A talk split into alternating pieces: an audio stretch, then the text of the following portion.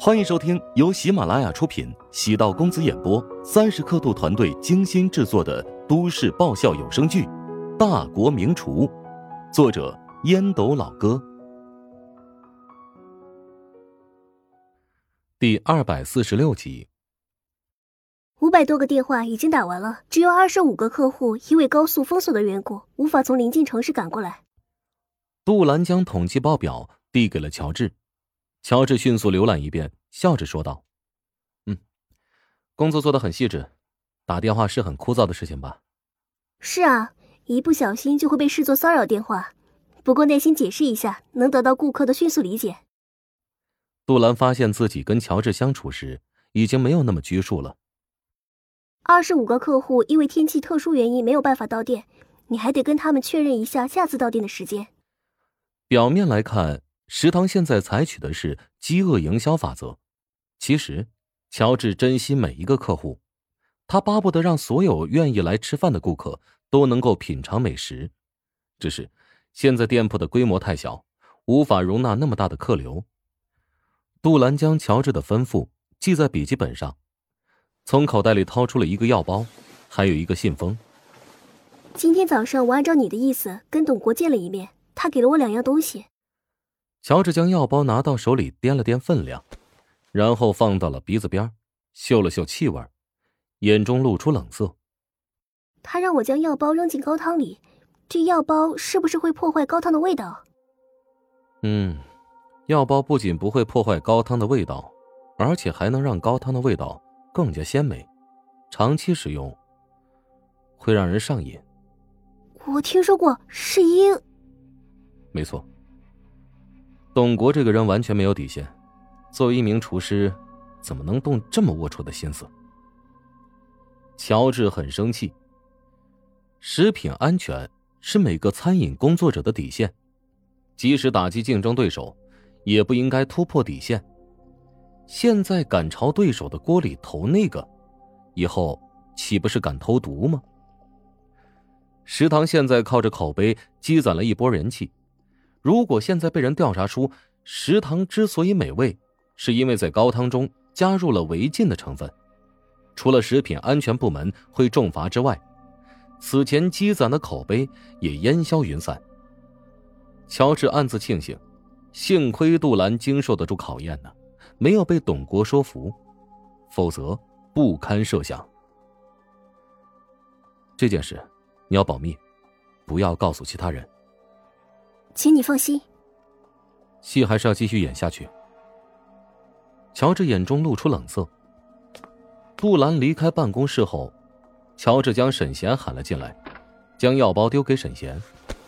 沈贤也是闻了闻味道，大惊失色：“老板，你怎么会弄出这种东西来啊？我真是看错人了。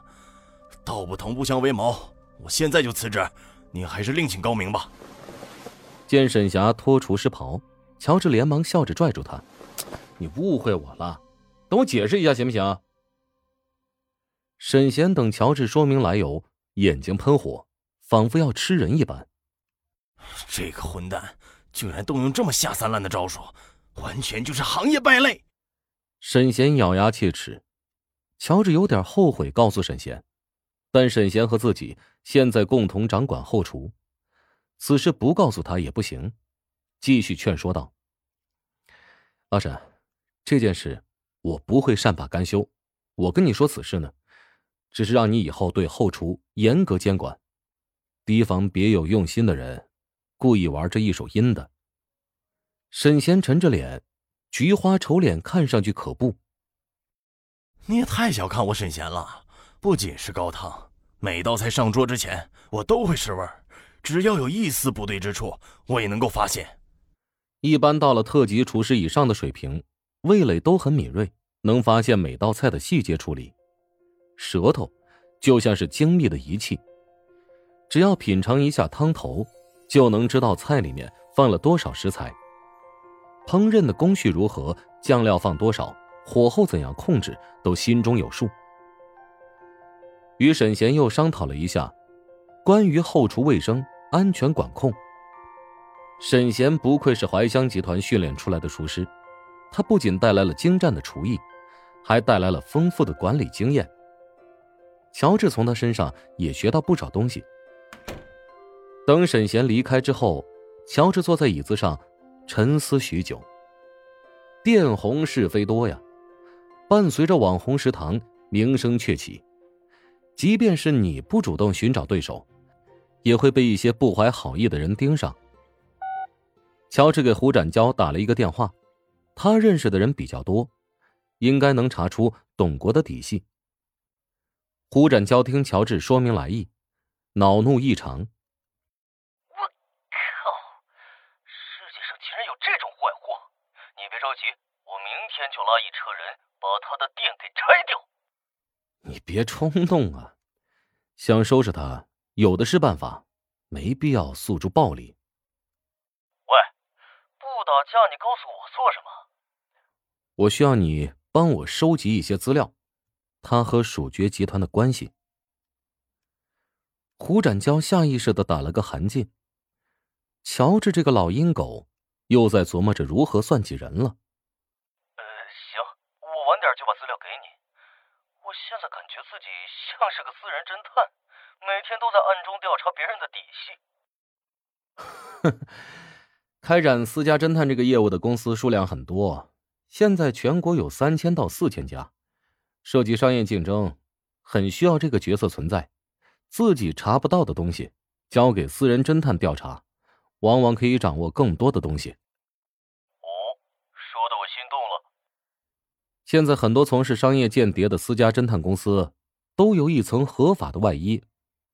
我们国家现在啊，现行法律规定，只有公安、法院、检察院、律师具有合法调查取证权，其他擅自获取公民信息。对公民进行跟踪、偷拍、偷录等行为的，都是违法的。目前国家不允许注册私家侦探公司。这类公司呢，一般注册只是商务调查、市场调查公司。那我可以找几个律师合作呀？你可以尝试一下。乔治尽管想让胡展娇成为自己的合伙人，但不想限制他自己的想法。算了吧我对那行不熟悉。我跟商铺的老板接触过了，他已经决定本周就跟我们签合同。嗯，约在本周六签约，合同还得交给专业的律师事务所审核一下，同时要将商铺的产权弄清楚。这么着急卖楼，肯定是出现了什么问题，我会调查清楚。挂断电话之后，乔治返回后厨，今天他担任主厨。顾客们陆续而至，门口的易拉宝上挂着乔治的宣传画。得知厨王今天亲自掌勺，大家都充满期待。乔治对待每道菜始终保持初心，融入感情，将每个顾客当成挚友招待。虽然化雪天气寒冷，但每个从食堂走出的顾客都感觉到浓厚的暖意。沈贤在旁边观察乔治的每个操作，无论是刀工还是对火候的掌控，乔治都已经达到了很高的水准。难道这便是厨王大赛历练的结果吗？乔治跟全国各派系最顶尖的厨师切磋之后，无论是经验还是心态都有所提升。世界很大，他从来都不认为自己是最好的厨师。但是可以通过努力，成为最用心的厨师。所谓的用心，是在每一道菜当中，都放入巧妙构思。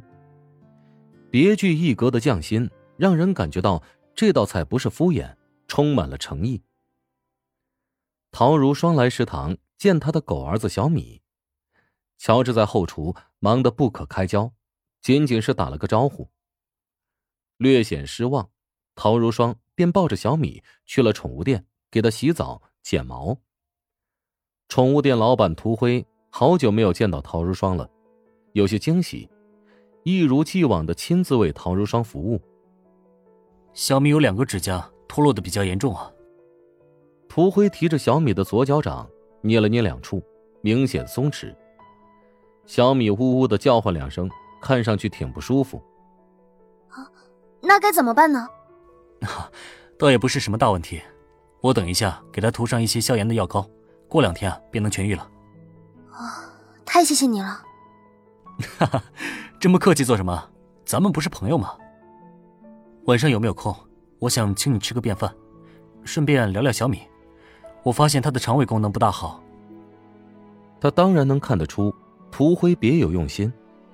陶如霜婉拒：“嗯，真不好意思，我今晚已经有约了。”啊，那行，晚点我发你几个关于宠物狗肠胃保养的资料给你。陶如霜嗯了一声，与涂辉有意保持距离。本集播讲完毕，感谢您的收听。